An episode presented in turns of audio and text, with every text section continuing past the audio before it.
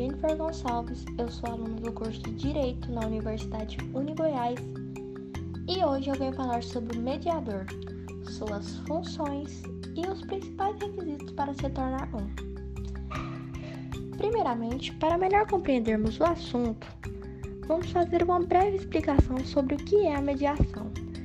De um modo simples, a mediação é uma forma de resolver o conflito por meio de uma terceira pessoa, que neste caso é o mediador.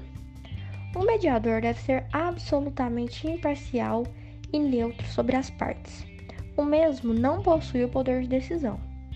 Sua principal função é facilitar a comunicação entre os mediados, promover o respeito entre as partes e orientá-los a procurarem informações corretas a respeito do que vão decidir e resolver sobre o conflito. Na mediação, o mediador deve possuir controle do processo, se atentar aos fatos e às críticas das partes, mas se manter imparcial o tempo todo.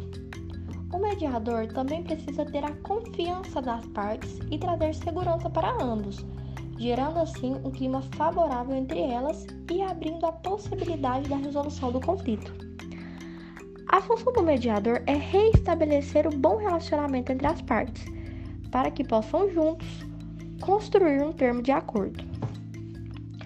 Os requisitos para ser um mediador judicial é ser uma pessoa capaz, graduada há pelo menos dois anos em qualquer curso superior que seja reconhecido pelo Ministério da Educação, não precisando ser bacharel em direito, mas é sempre bom lembrar que possuir conhecimento sobre o assunto vai melhorar o seu desenvolvimento e o desempenho na hora de exercer a sua profissão.